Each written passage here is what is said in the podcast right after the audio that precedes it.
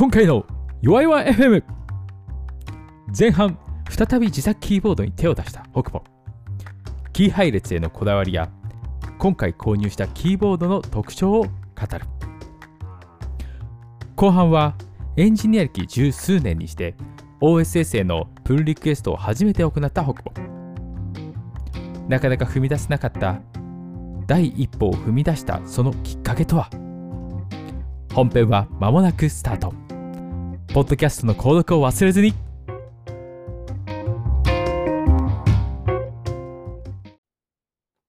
はい帰りました。よろしくお願いいたします。はい、いやー最近あれなんですよね。土曜日日曜日になるとあの朝こう一人でお買い物に行くことが多くて。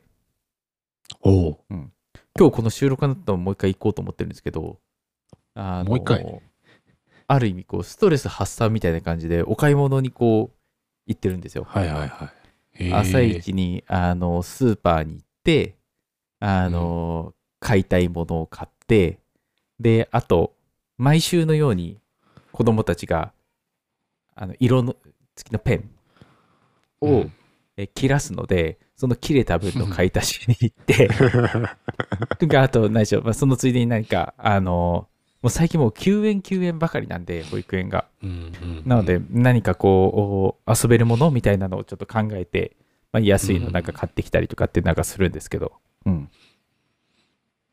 まあ、そういったのがこう結構日課としてなってるんですよね。うん。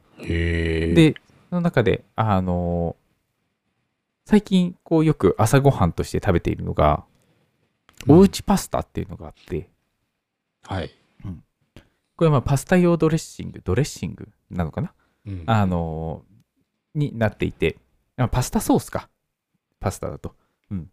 まあ、あの、茹でたパスタに、えーそのソースをうんまあ軽くかけるだけで、まあ、それに味がつくみたいな感じになるんですけど、うん。これがなかなか便利でして、あの朝ごはんってそんなまあがっつり食べないじゃないですか。なので、ペンネとか、まあ、そういったものを、うんえーある程度茹でて、まあ、みんなでシェアして、まあ、好きな、うんうんあの、おうちパスタの、えーソースをかけて食べるみたいな感じなんですけど、そのソースのあり方がすごくこう、売り、なんだ、えっ、と、う入れ物か。入れ物がすごい良くて、うんうんあの、普通の、えーパスタソースってパウチだったりとか、あとは瓶詰めだったりとかってすると思うんですけど、こちらの、なんて言いましょう。ボトル型になっていて、えーまあ、ボトルから、まあ、必要な分だけ、こう、ビューって出すみたいな感じになっているんですよね。うん。なので、あの、一回で、こう、使い切るっていう形に、こう、何回もこう、その都度都度でかけられるっていうのが、すごくいい。うんうんうん。んなので、あ今、うちに4種類かあるんですけど、まあ、そこを日におすごい。よって変えたりとか、あとは、うんえー、何でしょう、クノールのカップスープみたいな、ああいうので、はいえーの中に入れて食べたりとかっていうので、朝ごはんがこう、サクッと用意できるっていううんのですごく重宝してます。うん。いいですね、これうん。これ、まあ、まあこれこれ、ピエトロですよね。そうです。あの、まあ、うち、ドレッシングはもう全部ピエトロなんで、よく使ってる。るタイプだったんで、こんなのも売ってるんだっていうのが見たことがなかったんで、うん普通のところに売ってるのかな？ちょっとわかんないんですけど、初めて知りました。僕買ったのは、ねあの、伊東洋華堂でしたね。ごく普通の普。通のスーパーには売ってるのかな、はあんまりパスタの味付けみたいなところ見なかったから、ドレッシングのところにはさすがになさそうだから、そうですそうですそうですそうですね。うん。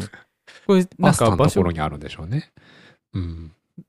なんか最近また新しくバジルっていうのが出たらしくて、うん、うんうん、今日このショーノートまとめてる時に、あバジル出たんだと思って今日の朝買いに行ったらなくてちょっと悲しかったんですけど、うん。全部で今5種類の味があります。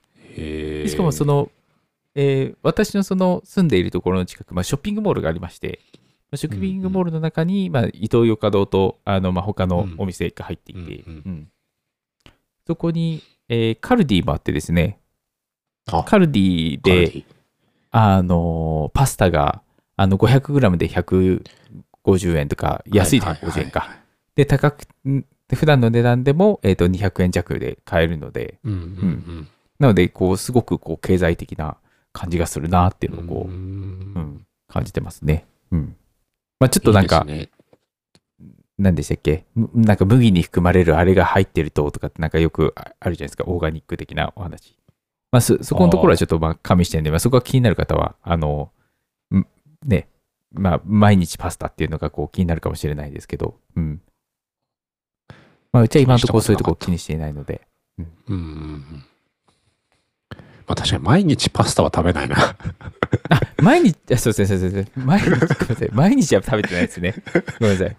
うん。でも週にね、1回2回は、1回は僕も食べるんですけど、全然それぐらいだったらね、問題ないし、なんかサラダ的にこうパスタ1個分、いん？い1人分茹でて4人で分けるとか、うん。サラダみたいな全然量は多くないし、いいんじゃないですかね。これ展開がまたいいんですよ。こうトマトっぽい感じのこう欲しいでトマトガーリックきてなんかこう、うんさらっとこうなんかある程度サラダっぽく食べたいなと思ってたらこマヨネーズがあるんですよ。がああ。こうううまくこう展開がこうされててでこうピエトロっぽいこうを味うんというかその風味が欲しいなって思った時にごま醤油ガーリックっていうのがあったりとかしてピエトロ感あります？ピエトロのドレッシングが好きな人は大体好きみたいな味付けになってるっていうあイメージなんですかね。えーっとそこで言うとごま醤油ガーリックは本当もうピエトロって感じでした。えー、あだか他はらそういう感じはあまりないですね。あうんーそうかだ。ナンバーワン、売り上げナンバーワンがやっぱりオーソドックスっていうか、ピエトロ、ザ・うんピエトロって感じなんですね。本当そうですね。ごま醤油ガーリックはそんな感じですね。うーんこれやっぱパスタ以外にも結構使えそうですか？あんまり使って、使ってはだいない。たらこマヨ使えネーズそうには書いてただのますけど。できそうだけど、全部液液体ですか、ね体シングと、しては伝えないと思いますよ。うん。あ、そうですね、そうですね。ちょっちょっとまあ、と何でしょう。食材ってドロッと感みたいなのありますけど、とドロッとしてる。あうんドロッとして、そうですね、そうですね。ドロッとしてる。うん。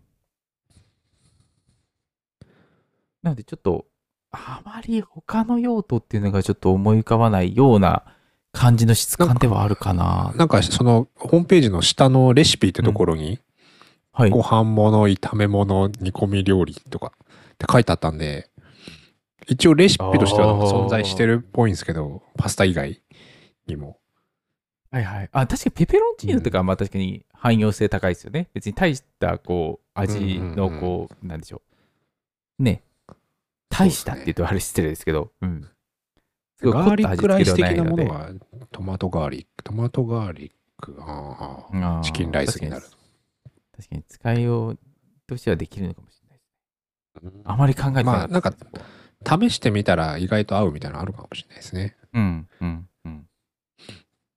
なるほどちょっ。と最近ハマっているものですね。うん。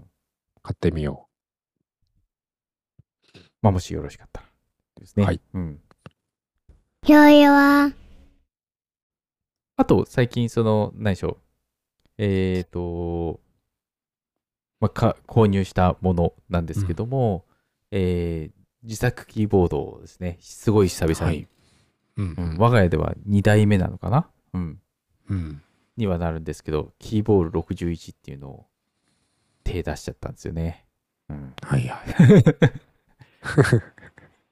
これもあれですねよくあるあの買う予定はなかったんだけどこういざ出てみたら欲しくなって買ってしまったみたいな系のやつですよね、うん、買ってしまったんですよねうん いやー、いいですね、このトラックボールが。そうこれがあのまあ、えー分離型左右分離型の、えっ、とキーボードになっていてえっ、と、まあ、この最大の特徴としては、えーちっちゃいそのトラックボールがついていると、うん、いうのが特徴になってますと。うん。まあ、い今までこう、見たことがないというか、うん。まあ、もちろんキーボールのそのシリーズで、あの、以前別のはあったりしたんですけども、えーまあ、その以前あったものからキーの数が増えてですね、キーボード61として、えー発販売されているというものになってます。うん。まだ僕の方では本当、キットを買っただけで、えっ、と、まあ、そこに必要なパーツですね。えーでマイコンの部分であったりとか、えーキーキャップ、えーそして、えーキースイッチか。うん。とか、あと、まあ、接続するケーブルとか、まあ、そういうのがもろもろ必要になるんですけど、そこは全く買っていないんですが、えーうんまあ、とりあえずキットだけ購入して、ちょっと後で考えようみたいな感じで、今、あの、考えてるところです。うん。本当、いいなうん。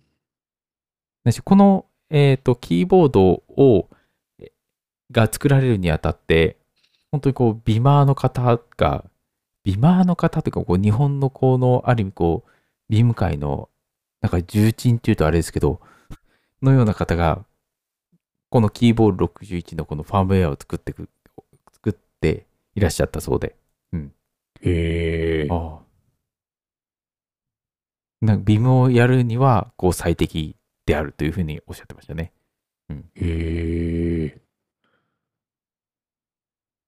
なるほど。なので、キーボード61ビームっていう名前にしてもよかったんじゃないかと思う。なんならビームボールとかすごいな。ビブにしか使えなさそ そうですね。EMAX 拒否しますみたいな感じになるとまた面白いことになるんですけど。う。そうねうん。宗教戦争が。まだ、まだ、これまだちょっと、まだはい。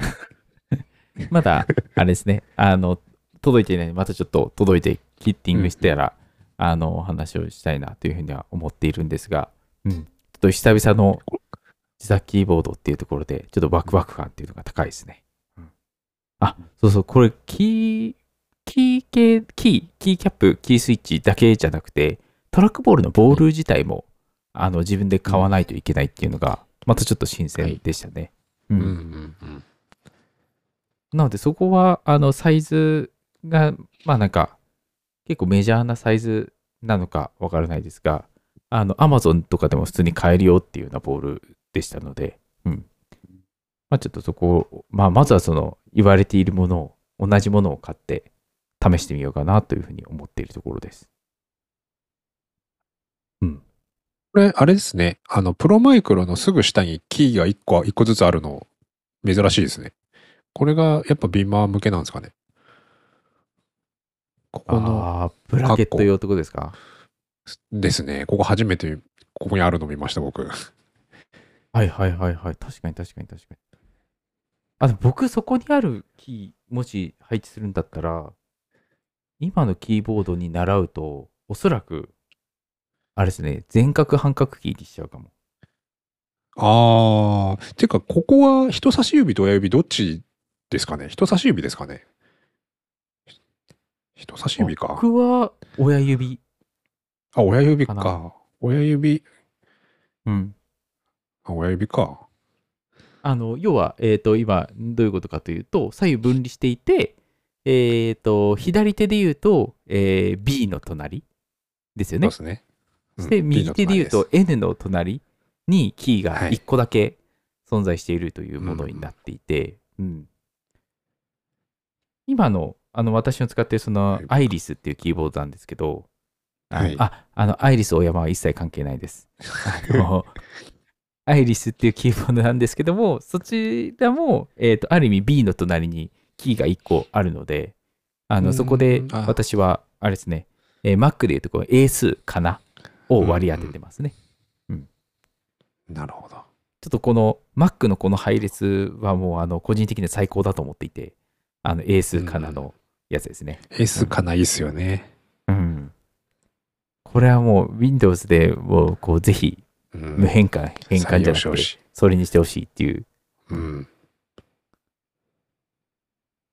これはもう多分同じような感じになるのかな。うん。んだけど今の僕の使ってるキーボードより多分キーの数が多くなるんですよね。ほうほなので余るキーどうしようかなっていうのはありますね。そうだ、多くなるんだ。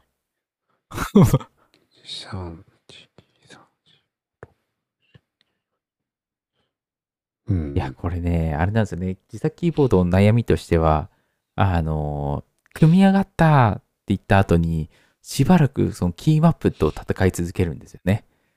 そうですよ。それ慣れるのが時間かかるんで。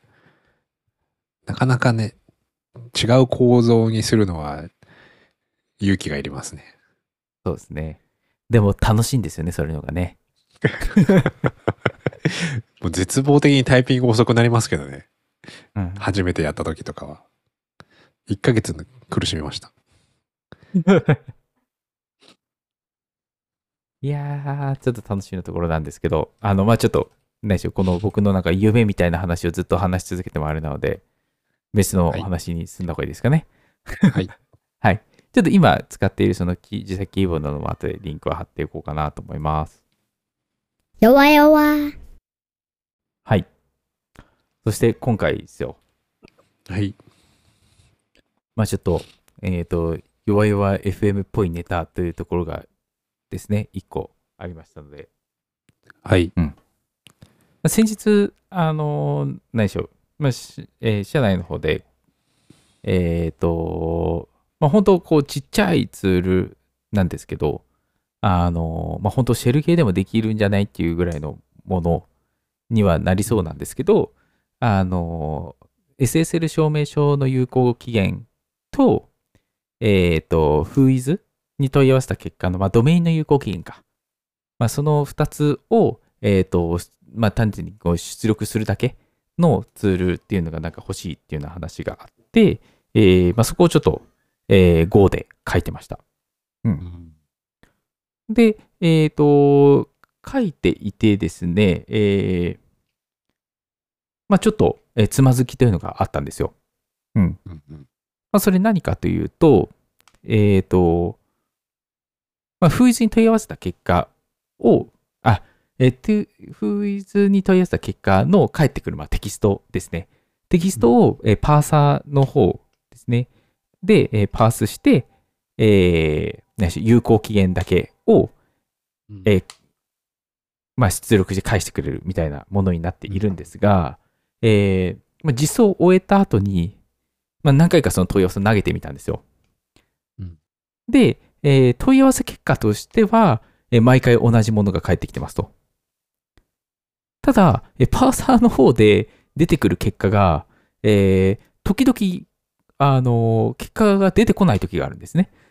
うん有効期限、えっ、と、要は、フイズから来た、えー情報を、のテキストをパースして、えー有効期限の部分だけを、じゃあ取り出してちょうだいって投げたときに、え1回目は、あ、この日付ですって返ってきますと。で、2回目は、えー全く同じフイズの情報なのに、えー何も出力されないみたいなことが起こったっていうのがありましたと。うんうんまあ、なかなかちょっとこれ不思議でですね、あのどういうことだっていう状態になってしまって、えーまあ、ちょっと自分の手元でですね、あの、まあ、Go のあのまあデバッグツールですよね。まあ、有名なデルブっていうのがあるんですけど、まあ、そのデルブを初めてこう使用して、でまあ、その一個一個ライブラリ追っていったんですよ、中身。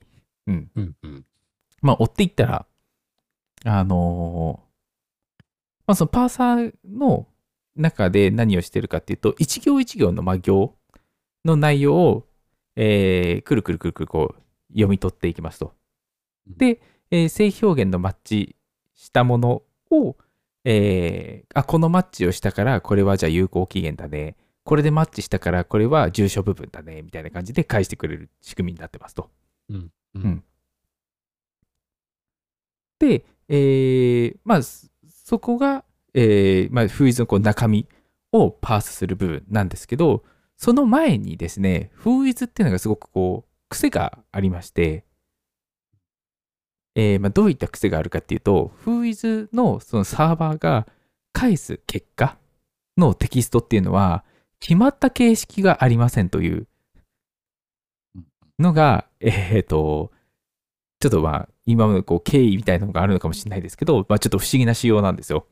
うん。うんうんなので、えー例えば、どういうことかというと、えー、example.com っていうドメインがありましたと。うんでその時に、えー example.com のフーズ情報ちょうだいって投げると、えーそこでは例えば有効期限が、えー、何でしょうエクスパイレーションデートみたいな感じで返ってきますと。うんなんですけど、えー例えば、えー example.jp っていうところに、えーの、えー、フーズ情報ちょうだいって投げると、エクスパイアオンっていう形で有効期限が返ってくるみたいな感じになってるんですね。う。うんんうんうんなので、えっ、と、一定じゃないっていうのがありますと。うんうん。なので、パーサーが、えーものすごい数、こう、ドメイン分、ドメイン、ごめんなさい、トップレベルドメイン分？うんうんですね、なんか作られるっていうような、あのーまあ、その利用したライブラリが、まあ、そういうのような仕様になっているっていうのがありまして、うん。っていうのが、えっ、と、まあ、そのライブラリの仕様ですと。うんそのパーサーの仕様ですね。うん。で、えーまあ、話を戻しまして、その出力結果が出るとき、出ないときっていうのがありますというお話をしたんですけど、まあ、そこの違い何かっていうのをデバッグして追ってみたら、えーまあ、日本と、今のところ日本特有の現象だと,、えーと自分は思っているんですけど、えー例えば yahoo.co.jp のフーイズ情報ちょうだいってこう投げますと言ったときに、ライブラリの方では、えー、なんでしょう。そのパーサーを決めるためにトップレベルドメインがバーって並んでますと。で、えーそれが、えー配列みたいなものでこう格納されている。うんまあ、せ正確に言うとキーバリューなんでマップというものになるんですけど、うんまあ、そこに格納されていて、えーキーが .jp で、えっ、と、バリューの方にそのパーサーが格納されてるみたいな感じになっていると。うん。で、同じく .co.jp っていうキーがあって、そのパーサーが格納されてるみたいな感じになってますと。うんうんうんうんで、えっ、と、そこと、あとは先ほどの yahoo.co.jp っていうのをマッチさせていくわけになるんですけども、そのマッチのさせ方が、えー、ハズサフィックスっていうメソッドを使っているんですね。なので、えー、後方一致という見方になっていますと。うんで、後方一致がゆえ、えー先ほどの出力される、されないっていうところが、えっ、と、すごく関わってくるものになってますと。うん。うんあ、有効期限返ってくる、返ってこないっていう話ですね。うん関わってくるっていう部分になるんですけど、えー後方一致なので、yahoo.co.jp は co.co.jp でもマッチするし、.jp でもマッチしますよね、と。うんうん。いうのがあって、あのーある時は .co.jp の方のパーサーで、えー返ってきたものになってますと。でもまたある時には、えー .jp がマッチしたものが返ってきちゃってるみたいなことになっていて、うんえーまあ、結果が場合によって変わるというようなものだったんですね。これ結構あの、まあ、僕自身が Go の結構まあ初心者っていうのがあるので、あの、仕様として知らなかったんですけど、あの、まあ、Ruby だと、たあの、まあ、こういったマップを、まあ、えーハッシュという名前になるんですけど、あの、ハッシュがですね、えー登録したその順番を守る。要は、ハイレスと同じような感じで、えっ、と、何でしょう。追加された順に必ずその順で実行するっていう風になってるんですね。うん。まあ、そういったこう、順番の保証がありますと。うん。ただ、Go 言語のマップっていうのはそういったものではない。うん。なので、えーマップを each で回してしまうと、まあ、レンジっていう、4レンジっていうなんか、あの、構文があるんですけど、それで回すと、えーまあ、どれが最初に取り出されてくるかわからないっていう仕様になってます。純不動であると。うん。うん。まあ、その仕様にが、えっ、と、まあ、今回その、えーまあ、バグというとあれですけど、うん、に、まあ、つながったような感じでした。うん。そう。まあ、やっぱりそこ言語によっていろいろあるんだなっていうのもありつつ、あの、まあ、今回そこでですね、あの、Go 言語で初めてこう、えーまあ、そのライブラリに対してプルリクを投げたよっていう話でございます。んうんああやっと、やっとタイトル言ったっていう。ずいぶん長かったね、タイトル言うまでっていう、うんところなんですけど、うん。そう。プルリクを投げたっていう感じでしたね。うん。すごい。まあちょっと初めてのこう、英語のやりとりううんん。というところと、あの、まあ全力でディープエルに頼ってるんですけど、うんうん。そこもやっぱりこう緊張しますね。やっぱりこう、あの、うんまず英語が合ってるかどうかを確認する能力と、英語が読めたと,、ところで、それがこう、失礼のない表現なのかが全くわからないっていううん。のがあの、すごいネック。うん。で、うん。あと、こう、何でしょう、なんでこういう修正をしたかっていう説明の文章ってすごい難しいなと思ってて。うんうん。結構なんかこう、英文を僕あの翻訳するときって、極力平易な言葉で、あの、うんきっちりと、あの、何でしょう、文章として、あの、わかりやすいようにする。うん。うん。日本語の文章を。っていうのを、あの、心がけるようにしていて、あの、そうしないと、あの、誤訳される可能性が高いんで、うん。うん、う。うんん。何でしょう例えば主語を略さないとか、まあそういったのもありますよね。うん。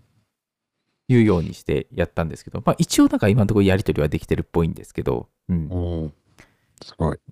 まあちょっとそんなお話ですね。うん。一応改善したあのところとしては、えっ、と、先ほどそのマップのキーバリューのところからキーの部分だけを、えっ、と、まあ配列化して、で、えーその配列の中で、えー文字列の、まあ、トップレベルドメインのその長い順に並び替えて、えーまあそのトップレベルの長い順で4を回すというふうにすれば、うんえーまあ、後方位置であの変なことが起こることはないというふうに思っているので、まあ、そういうような修正をしたうん感じですね。うん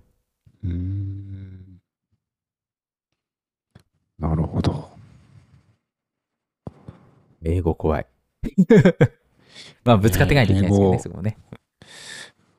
僕も昔、あの、まだディープエルがない頃に、あの、アプリを出した時に、えーアプリがリジェクト、まあ、アップルに申請した時にリジェクトされるんですけど、まあ、はいはい。あんま良くないと。リジェクトされた時に英語でやり取りしなきゃいけないんで、その時初めて英語でやり取りしましたね。はいはいはい。なんか、通じる人もいれば、通じない人もいるし、なかなか難しいですよね。最も簡単な単語で作って送ったりします。逆になんか変に直訳しようとするとへ難しい単語が出来上がっちゃうんで、できるだけ簡単に、簡単な単語になるようにうんみたいな考えてやりましたね。難しいですね。いや、しかもなんかこう、初め、なんかこう、わりかしこう、ね、初心者の、こう、うん。初心者、なんだ、経験の浅い言語で、こう、乗り込んでいくっていうのなかなか怖かった部分ありましたね。うんうんうん。うん。この人が一体どういう風な感じでテストを書いてるのかとか、そこもよく、うん。こう、理解していないのと、うん。どういう人かもわかんないですもんね。そうですね、そうですね、そうですね。うん超実は有名人でしたみたいな。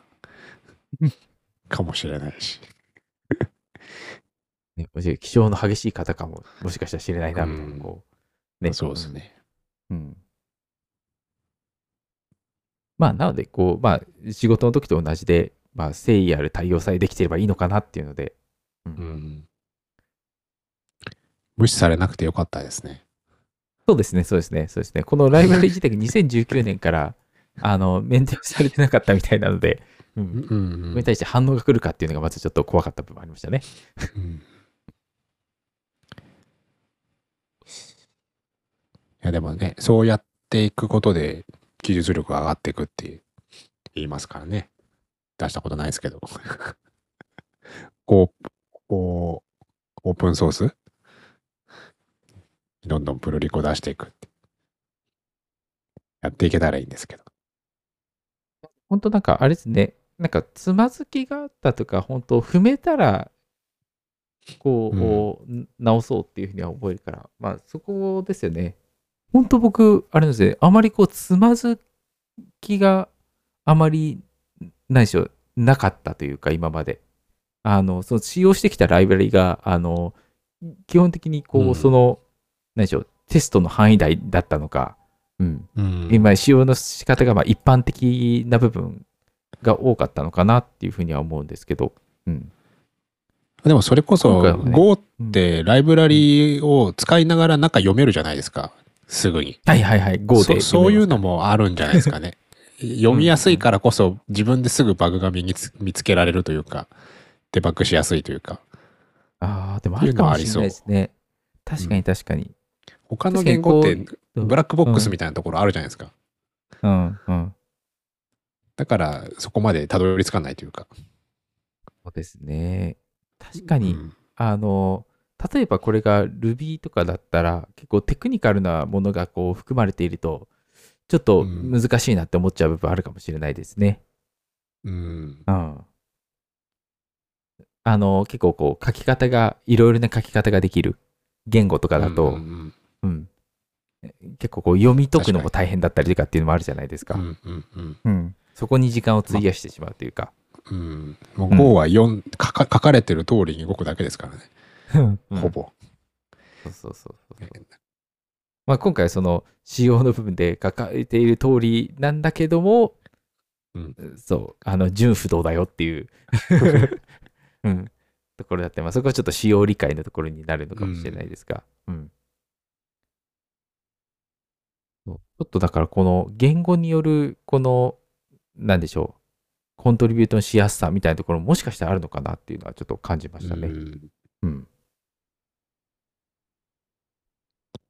いい話だ。なんか、そうですね、なんか自分の中では結構こう、あ、なんかやっとこういうことできたなっていううん。のがあったので、うん、ちょっとなんか嬉しさっていうのは大きいですね。うん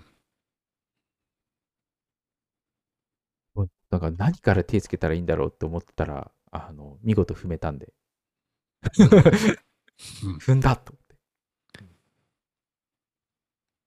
踏んだら直しましょうっていうのは、こう、さらっとできたんでよかったですね。うん。やっぱりなんかこう使ってみて思ったのは、あの、Ruby の IRB とか、あの、プライ。は、やっぱり、あのの方が、まあ、使いやすい部分はやっぱ大きいなっていうのありましたけどね、デルブと比べると。うんああ。インタープリターってやっぱりこう、あのなんでしょう、気軽に突っ込めるじゃないですか。うん気軽。にデバッグしやすくて、あうの、んあるんですけど、うん。デルブだと、なんだっけな、なんかちゃんとここにブレイクポイントを置くっていうので、あの、うんファイルと、えっ、と、行番号みたいなのをなんかコマンドで叩いたんですよね、確か。ああ。うん。それがちょっと、あの、なんだろう、あ、そこのソースってどうやって見るんだ？今もうデルブ叩いちゃったぞ、みたいなうん 感じになったりとかして、あの、何回かあの、キャンセルして、ソース確認して、あ、ここ行番号ここだっていうのをなんか確認してやりましたけど、うん。そこら辺ももうちょっと、あれですね、自分の環境を整えて、デバッグしやすくしようっていうのはちょっと感じましたね。うん。ビームはビームで確か、なんか、ビームデルブみたいなのが、ライブラリ作ってくださってる方いらっしゃるようなので、ゴーランド使えば一瞬じゃないですか？ああ、まあ、それもありますね。それもありますね。それもありますね。あの、ウブツ側入れてないんですよね、ゴーランド。ああ、そっかそっか。うん、うん。あれ、あれ、Linux 対応、Ubuntu 対応してるんでしたっけ？あ対応します。ジェットブリンズはい。ジェットブリンズは全部対応します。そうなんですよ。優秀ですよね。まあ、Java 使ってるからっていうのは大きいでしょうね。うんうんうん。もまあ、元が契約してるお金払ってるなら使った方がいい。そうですね、そうですね、そうですね、そうですね。確かに確かに。そうね、そうね。確かに Go ランド使うっていう手があったか。うん。うんいや、でもなんか、Vim と Go ってなんか相性いい気がするんですよね。ああ。いや、ビーマーの方的にはもうビームは何でも相性いい気がしますけどね。多分あ。ビまあまあムで使うことが楽しいんだと思う思うんで。あの、なんでしょう、ビームと相性がいいというか、どちらかというと、あの、LSP が対応してるっていうところが大きいかなっていうのはありますね。なので、あのちゃんと型情報も取ってくるんで、あのコンパイルする前にちゃんとエラーも返してくれるし、うんうんうん。うん。なので、すごい書きやすいですね。僕、Ruby Go とで全然記憶でやるんで。あ、はいはいはい。全然関係ないんですけど、Go ってインポートしてない、インポート文書いて、で、そのやライブラリーを使わないと怒るじゃないですか。それがいつも、はいはいはいそれがいつもなんかこうストレスなんですよ。いや使って、なあれどうにかならないかなと思って、コメントアウトした瞬間に実行できなくなるみたいな、ソースコーえドのー、インポート文を使っていませんみたいなエラーが出るんですよ。それは確かに、あれですね。あの、自分、人の仕様によるかもしれないですけど、僕、あの、ビムだと保存したときに、あの、Go インポーツを走るようにしてるので、あ、コメントアウトしちゃうのかなじゃあ、インポート文を。あ、インポートから消えます。Go インポーツ消えるかか。それはそれで困りますよね。そう。困りますよね、それで。コメントアウト戻したら、あ、あでもコメントアウト戻したらこまたインポート戻したら文復活そうですね、インポートか、勝手にあのインポートできますあそっ。かそっかそっかそっか。なので、ちょっとめんどくさい部分としては、えっ、と、GitHub とかのに上がってるライブラリを使う、いや、あの、標準じゃないライブラリはいはいはい。を使ったときには、えーちょっとめんどくさいなってなるかもしれないですけど、ああ、そうですね。見つけてこれないから標準、標準じゃなくても、あれですね、Go モジュールの方で、で Go モッドタイディとかで先に打ってた状態で、先に、うん。えっ、と、ライブラリをもう Go モジュールが認識しているはい。のであれば、コメントアウトしても、Go インポートのそのインポート部分だけで減って、はいで、うんうんえ再度またコメントから復活したら、多分戻ると思いますね。戻ってくる。うん、でなのであの、コメントアウトした後に、あの Go インポート叩いて、その後 Go モッドタイディしちゃったら、あの完全に参照どっからも消えちゃうんで、あのああ、はいはい。うん復活することないですけど、Go モッドタイディ打たなければ多分どうにかなりそうな気はいがします。はいはい。あじゃあ、設定次第ですね。ID と。うん。うん。なるほど。多分多分うん。でも、うん本当だからもう標準ライブラリとかだったら、だって Go モジュールが認識しているものだったら、えーとインポートしてなくても、あの、何でしょう、型情報を認識してくれるので、うん、すっごい便利だなと思いましたね。うん。うんうん。いやーこうこういうのはだから性的片付け強いよなーっていうのをこう思いますね。うん。ですもうね。書いてて楽しいですね。うん。うん、こうもうこうで。うん。もちろん。Ruby も楽しいですよ。うん。うん。Ruby、Ruby、むしろ一番書いてるのは Ruby なん。で、うん、日頃。うん。あまあ、最近書いてない、書けてないけど。最近のちょっと推しとして追加されたのが、あれですね。Go ですね。うん。楽しい。といった話ですね。ちょっとあの、はい弱々 FM チックなお話ですかね。はいらしいのからしくないのかわからないですけど。まあ、こういった話もたまにはいいのかなといったところです。はい。うん。はい。といったところでしょうか。はい。はい。あと何かあのあったりしますか？大丈夫そうですか？大丈夫です。はい。はい。では、じゃあまた来週も聞いてくださると嬉しいです。お願いします。ありがとうございました。ありがとうございました。